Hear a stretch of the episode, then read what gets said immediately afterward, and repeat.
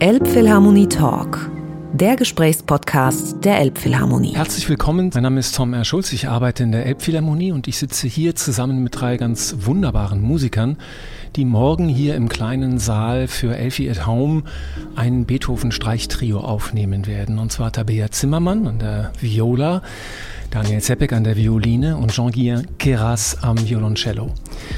Die Frage, die mich äh, kurzfristig äh, fast etwas äh, dramatisch umgetrieben hat, ist, seid ihr das Tabea Zimmermann Trio oder seid ihr ein Trio um Tabea Zimmermann?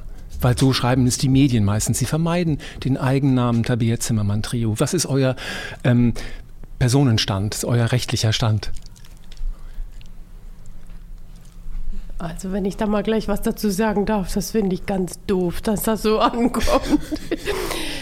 Na, wir haben ja nicht den offiziellen Namen äh, Zimmermann Trio und ähm, ähm, wir spielen wahnsinnig gern mit Tabea zusammen. Das ist ganz total schön. Also ähm, viel ist das eigentlich dazu zu, gar nicht zu sagen. Also ähm, wir haben jetzt nicht, das ist dann die Frage, wie man tituliert wird, aber damit haben wir eigentlich gar nicht so viel zu tun, wie wir von der Presse äh, genannt werden. Also ich, ähm, ich ich, ich hab, ich, wir spielen seit vielen Jahren Quartett, andere Besetzungen so.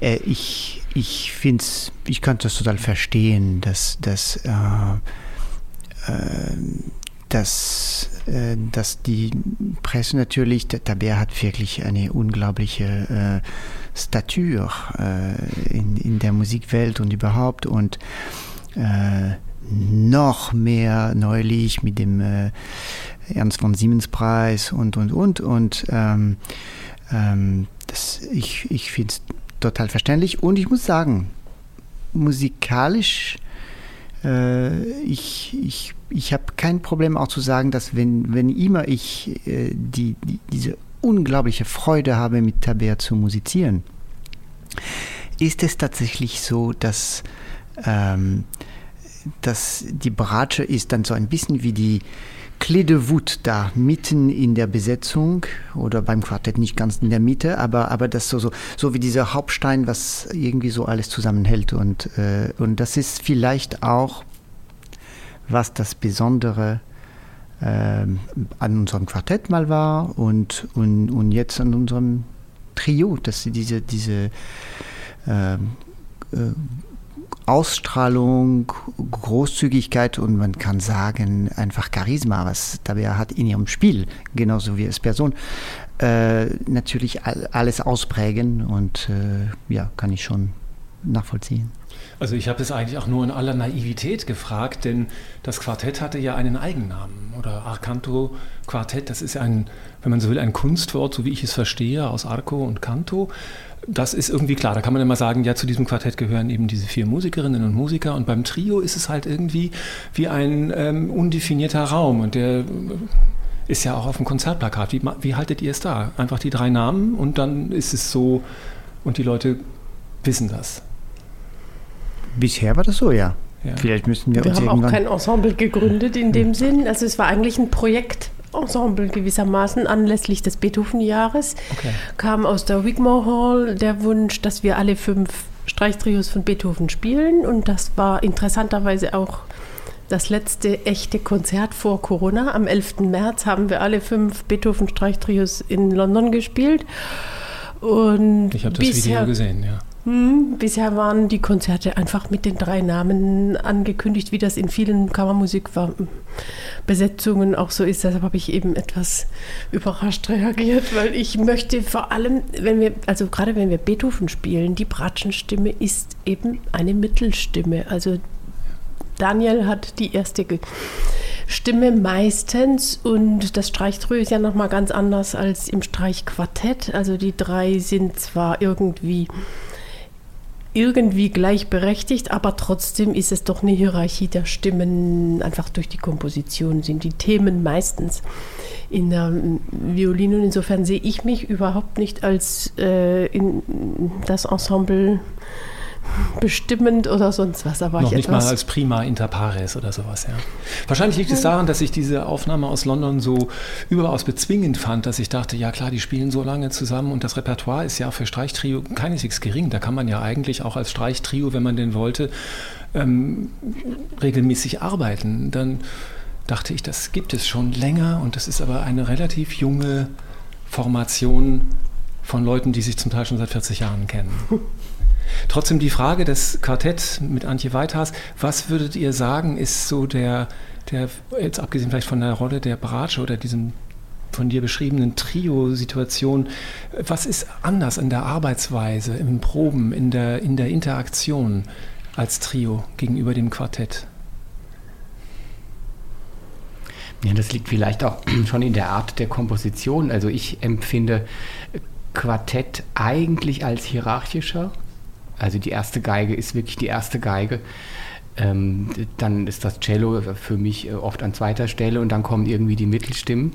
Und im Trio empfinde ich schon, dass das äh, die Hierarchie flacher ist, dass das die, die, ähm, die Stimmen sehr selbstständiger sind. Es ist eine Person weniger, also man, man äh, ist einer weniger, der mitdiskutiert. Und ähm, also die Arbeit resultiert daraus, finde ich, ist ein bisschen äh, anders. Und ähm, ich finde schon, dass alle äh, im Quartett haben wir auch natürlich, das ist bei jedem Quartett, das wird viel diskutiert und jeder ist eine eigenständige Persönlichkeit. Ähm, im, im, Im Trio profitieren wir vielleicht, wir jetzt davon, dass wir uns einfach schon so lang kennen und einfach schon einfach eine Kultur des Zusammenspiels und eine uns eigene Kultur des Zusammenspiels vorher schon entwickelt haben und davon ähm, zehren wir auch. Das ist das, das Wunderbare jetzt an unserem Zusammenspiel. Darf ich nochmal zum Verständnis fragen? Ist es tatsächlich so, dass also vor dieser Anfrage von der Wigmore Hall habt ihr als Trio eigentlich nicht irgendwie Repertoire gespielt, so für euch auch nicht mal? Oder ist das schon immer mal vorgekommen, dass ihr auch einfach Trios gespielt habt? Es gab einen Vorläufer. Wir haben einmal bei einem Festival in Paris, das ist schon sehr lange her, 1998 oder 99 war das. Da haben wir mal das Veresch Trio gespielt, was wir dann letztes Jahr auch nochmal ins Programm genommen haben, weil diese Anfrage der Wigmore Hall war sozusagen mit zweieinhalb Jahre Vorlauf und wir haben dann überlegt, wie können wir die fünf Beethoven-Trios vorher äh, langsam einarbeiten und haben verschiedene komplettere Programme gespielt. Also jedes der Trios dann mal mit anderen Werken kombiniert, um uns auf dieses äh, größere Projekt, wo alle fünf an einem Tag gespielt wurden, langsam vorzubereiten. Aber es war immer der Auslöser oder die, die Idee war dieser Zieltermin im März. Mhm. Diese Beethoven-Trios ich frage mich, ist das so, wenn ihr das zu dritt spielt, gibt es so Passagen, wo ihr alle drei irgendwie ein bisschen gleichermaßen drauf zuspielt, weil das irgendwie bestimmte besonders tolle Passagen sind, über die man sich dann irgendwie auch so fast augenzwinkernd verständigt? Oder ist das ist das eigentlich eine, eine, naive Vorstellung, dass man so ein bisschen von bestimmten Höhepunkten zu Höhepunkten und dann auch vielleicht die eine oder andere Strecke, wo man denkt, da ist jetzt eigentlich gar nicht so viel los musikalisch und dann kommt wieder irgendwas, wo man, wo man so wie die, gemeinschaftlich die Zügel anzieht. Gibt es sowas in diesen Stücken? Also ich glaube, in jeder Gattung und in jeder Komposition tatsächlich äh, äh, orientiert man sich, wie, wie die Komposition so äh, im, im, im, im gesamten Bild, äh, wie die sich gestaltet. Und, und, äh, und, und es gibt tatsächlich dann die Momente, wo die Momente des Kontrapunkts, die Momente, der, wo, das, äh, wo Daniel eine wunderschöne Melodie äh, spielt und Tabea und ich begleiten. Vor, vorhin hatten wir so eine Stelle, wo Daniel gesagt hat, na, könnt ihr eure Begleitung ein bisschen mehr so à la Polaka, so, so ein bisschen wie eine Band begleiten und wir haben es probiert und es war wunderbar. Und ähm, also das ist diese, diese vielen verschiedene Dynamik ähm, äh, gibt und dass die uns sozusagen die Orientation zeigen in der, in der, in der Interpretation, glaube ich, äh, klar. Ich glaube, was, was,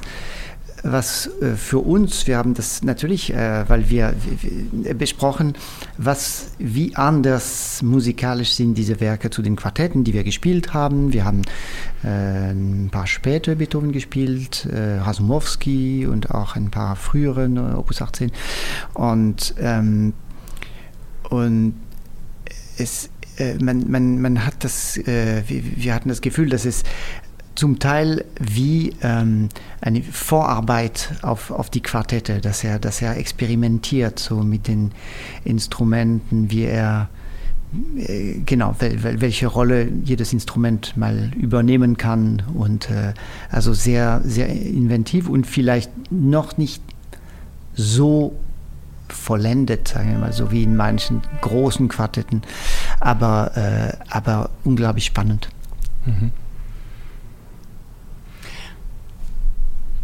Ja, also für mich ist Beethoven ja so der, der überraschendste Komponist, also der, der, der am meisten erfunden hat. Und also wir, wir jedes Mal, also heute auch die Probe wieder heute Vormittag war, wir sind dann so, so zu äh, innerer Begeisterung aufgelaufen und man hat also immer mehr äh, Ideen gehabt, obwohl wir die, die Stücke ja schon jetzt auch intensiv schon gespielt haben, siehe Wigmore Hall und, und davor. Aber man findet immer wieder Neues und Beethoven führt einen immer wieder auf Überraschungswege und so die Dram Dramaturgie ist immer unglaublich überzeugend, aber immer eigentlich anders, als man sich vorstellt. Und es gibt, gibt natürlich Passagen, wo jeder einer hat eine tolle Melodie, die anderen begleiten. Und dann gibt es aber so wie Stromstellen auch so Stellen, wo dann alle zusammenkommen. Und das ist vielleicht das, was Sie angesprochen haben, mhm. wo man sich natürlich auch schon drauf freut, wo man denkt, jetzt geht es voll ab mhm, genau. ähm, in, in, den, in den schnellen Sätzen. Und das, das merkt man bei Beethoven natürlich besonders, ähm, dass er das meisterlich einsetzen kann und ähm, äh, auf, auf eine Art, wie man es vorher eigentlich nicht geahnt hätte. Natürlich kennt man die Stücke, aber äh, wenn man sie nicht kennt, dann ist das alles schon sehr überraschend, was er macht. Und das ist ähm, nach wie vor macht das das unglaublich aktuell, finde ich auch. Mhm. Ich finde auch so spannend, wenn man es aus der Perspektive der Streichquartettliteratur sieht und diesen Rück, also eigentlich so eine, Entschuldigung, die späten Stücke gespielt hat und dann nochmal jetzt mit Opus 3 einsteigt. Und natürlich sind die Töne harmonischer. Also es ist nicht so, nicht so schroff. Ja, es ist die Schroffheit der, der Spettenwerke fehlt und auch der manche schräge Ton fehlt. Es ist eigentlich so aufs Erste ganz freundlich.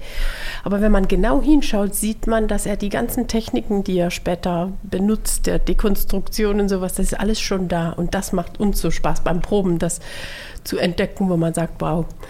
Also zum Beispiel im langsamen Satz hatten wir vorhin diskutiert, dass äh, man könnte das Stück mit dieser begleitenden Bratschenfigur in dem Fall da, da, die, da, da beginnen und dann setzt das Thema ein. Aber im Bass gibt es eine einzelne Achtelnote auf eins und die wirkt so beiläufig, aber dann stellt man später fest, das ist Teil des Themas diese Achtelnote ist nicht zufällig nur die Bassnote, sondern die ist wirklich motivisch wichtig und wird dann eben später anders ähm, eingesetzt und das ganze Motiv ändert sich dadurch. Und solche Dinge, die, an denen haben wir am meisten Spaß, wenn wir das dann finden und beobachten. Und die Diskussionen sind jetzt eher so in der Weise, dass wir abwägen, wie viel von dem, was uns selber Freude macht beim Entdecken, kann man sowohl wahrnehmbar rüberbringen, aber doch nicht zu viel, damit es nicht einen Zeigefinger kriegt, wo man sagt, ah, jetzt müsst ihr mal ganz genau schauen. Ja. So, die, also das Organische bleibt dann genau. irgendwie. Und, und es ist ja schon signifikant, weil das ist von 1792 oder 93, also wirklich noch recht früh die Kammermusikführer sagen, genau. ja, es ist noch ganz stark mozartisch geprägt und eben doch natürlich schon, wie man ja oft beim, auch beim frühen Beethoven merkt, da ist schon dieser eigene Zug und dieses Widerständige, das kündigt sich da schon so stark an und ich finde es herrlich, wie, wie differenziert ihr da äh, darüber erzählt und wie, wie gewinnbringend das sein kann, auch sozusagen aus der Rückschau der späten Werke, das nochmal sich anzuschauen. Wie, wie kam er dahin, wo er dann gelandet ist und ja auch noch zu einer ganz anderen Lebensphase. Es ist schon ein bisschen ange, angeklungen, eben diese Kommunikation, die ihr habt während der Proben. Ist das dann doch auch so, dass einfach jeder bringt das ein, was er, was sie gerade findet? Und ist das dann ein Konsens oder wie ist das, wie, wie viel Konflikt gibt es bei interpretatorischen Vorstellungen, die vielleicht nicht hundertprozentig denen der beiden Partner entsprechen? Also das ist Kammermusik generell ist, äh, ist sehr, sehr spannend diesbezüglich tatsächlich. Also äh, weil ähm, wenn wir nicht, äh, wenn unsere Seele nicht bei unseren Ideen wären, die wir mit reinbringen in, in ein Stück, was wir zum ersten Mal proben, dann, dann hätten sie auch keine Substanz. Also, und das heißt, wenn man natürlich, wenn man seine Seele äh, ins Spiel bringt, ähm, wird man, könnte man potenziell leicht verletzt werden. Äh, allerdings also wenn jemand zum Beispiel sagt, oh, das, das, macht überhaupt keinen Sinn, was, nee, das ist Rubato oder, oder dieses Ding, also, ja, was, also, das kann man, kann man, wirklich, kann es wehtun. Aber ähm, es ist schon so, dass wir, äh, wir drei, wir, wir haben so viel zusammengespielt. Mit, mit, mit Daniel haben wir schon lange vor dem Arcanto-Quartett zusammengespielt. Äh, Tabea, wir spielen schon über 20 Jahre zusammen und ihr kennt euch schon als Kind von dem, von dem BJO, glaube ich, oder sowas. Ja, ja und ähm, also da, wie man, wie die Musik atmet, äh, wie der Fluss ist generell, wie man mit Vibrato umgeht, wie man. Wir besprechen das aber nur noch so in, in kleinen äh, Details und, äh, und das heißt, die, die Chancen äh, äh für Verletzungen sind eigentlich äh, sehr sind. Also deswegen, ich könnte ganz ehrlich, ich will das, ich probiere da gar nicht irgendwie irgendwas schön zu machen, aber ich, äh, Streit in, in dem Sinne, in unserem Probeprozess habe ich gar nicht erlebt. Ja. Wie Nein. toll. Ja.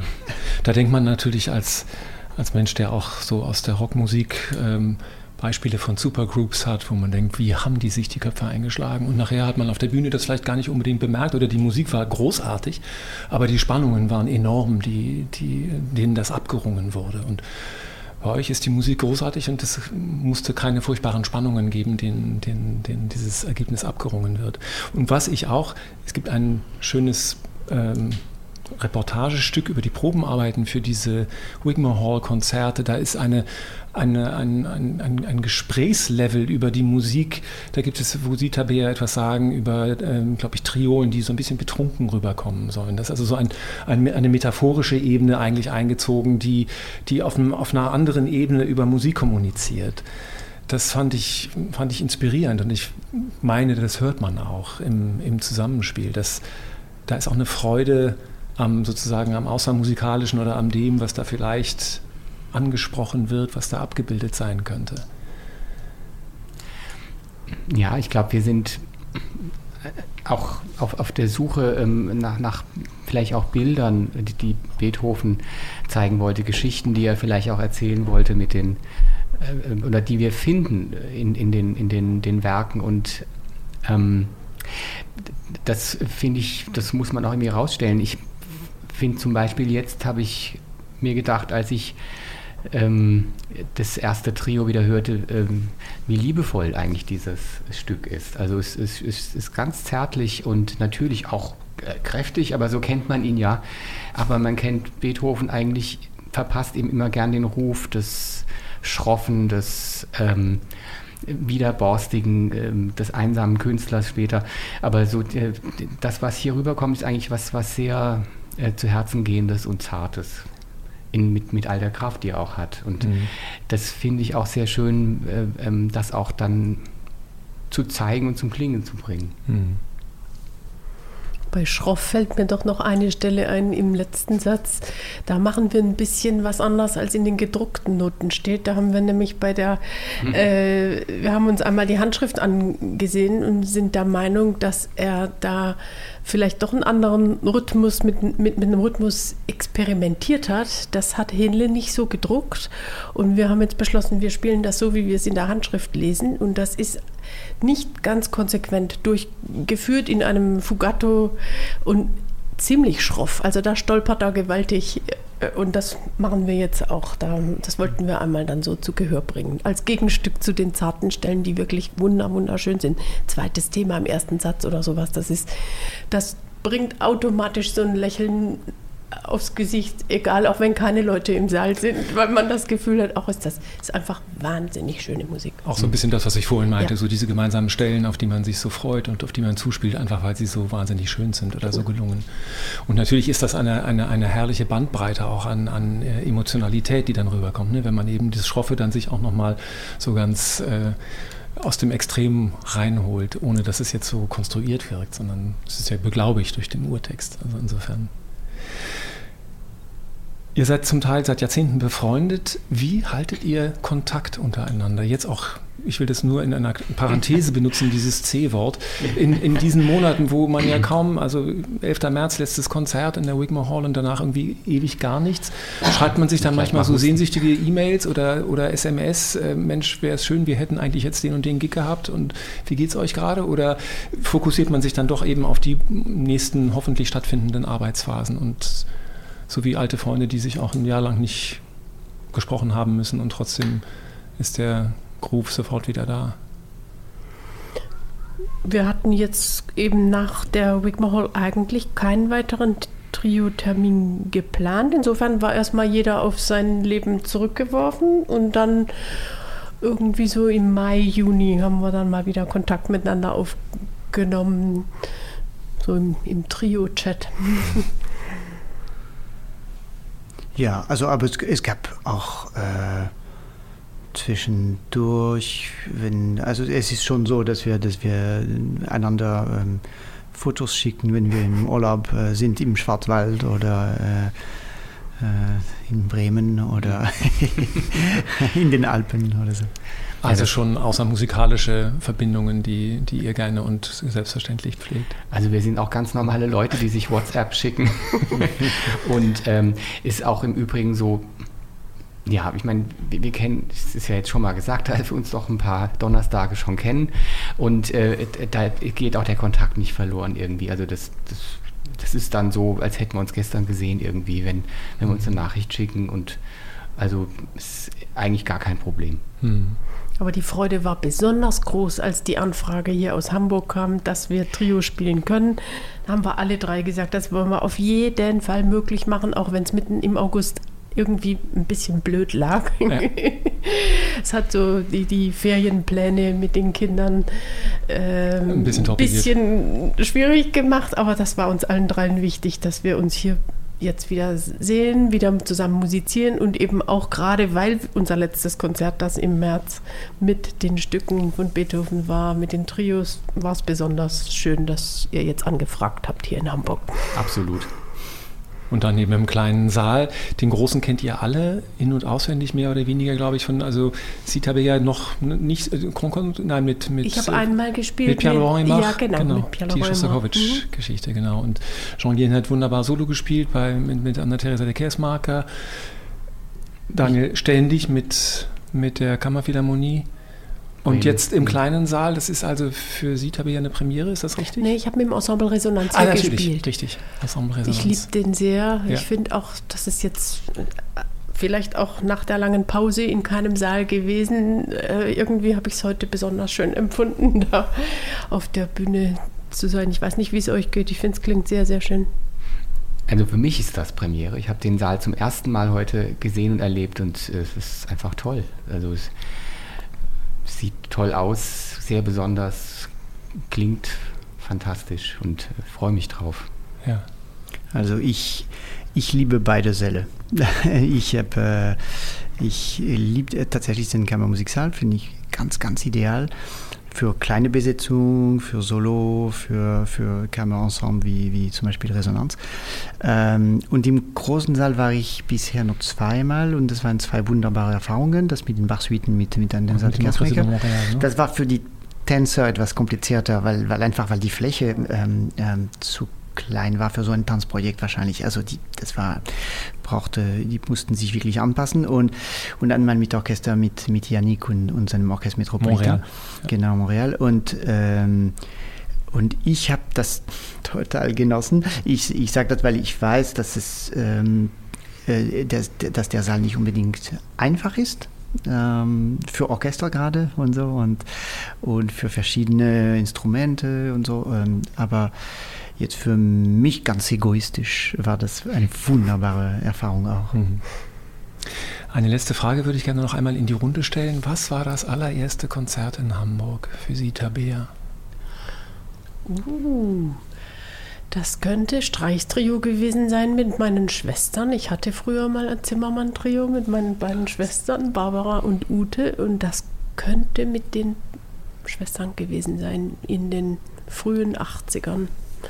Aber ich bin nicht ganz sicher. Oder an so einem Nattenabend. Ich weiß es nicht genau. Das war bei Jugend musiziert ähm, mit meinem damaligen Klaviertrio. Das war 1981. Da haben wir den Bundeswettbewerb gewonnen. Das war mit ähm, Joachim Wagenhäuser am Klavier und Axel Sebastian Demelt am Cello. Äh, alle aus Frankfurt. Da komme ich ja auch her. Ähm, ja, wir haben damals in Hamburg gespielt. Das war irgendwie sehr ein besonderes Erlebnis übernachtet haben wir in der Jugendherberge am Stintfang. Die gibt es noch. Das kann ich mich noch gut erinnern. War schön. Ja. Jangieren? Ich glaube, bin ziemlich sicher, das war 2006, äh, mit schon, schon damals mit den, nein, noch nicht mit der Resonanz, sondern mit den äh, Bach-Suiten und dieses Projekt, die, diese Prä-Echo-Projekt, wo ich äh, von sechs Komponisten ähm, kleine Einführungen in die Bach-Suiten äh, im Auftrag gegeben hatte. Und es gab drei äh, Konzertsälen, die das zusammen äh, den Auftrag gemacht haben. Das war die Philharmonie in Paris, das war äh, Hamburg eben und, und, und, wer war noch? Ups, Berlin, genau, Konzert. Konzert. Und ähm, also das war im Kammermusiksaal der Leishalle. Und ich äh, was lustig ist, die kleine Geschichte damit ist, dass ich, ich kannte wirklich noch niemand in Hamburg. Ich kam einfach am Abend davor, habe übernachtet im Hotel, ging zu meiner Generalprobe und dann äh, irgendwie hinter der Bühne, so war ziemlich viel los in der Leishalle, so in den Proben und so weiter. Unter anderem unglaublich nette Musiker meiner Generation, die haben da eine Probe gehabt und irgendwann auch sind die in meine Garderobe gegangen. Ach so, ja, sie brauchen Sie den Raum, ja, kein Problem und so. Und es war total nett.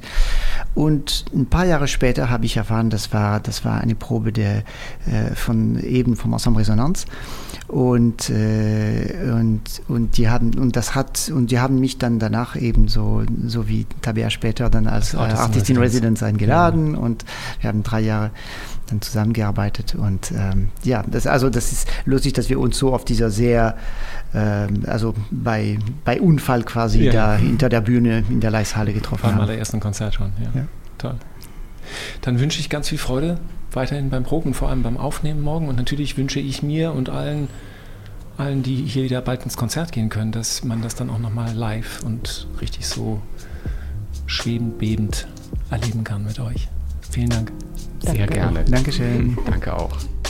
Elbphilharmonie Talk, der Gesprächspodcast der Elbphilharmonie.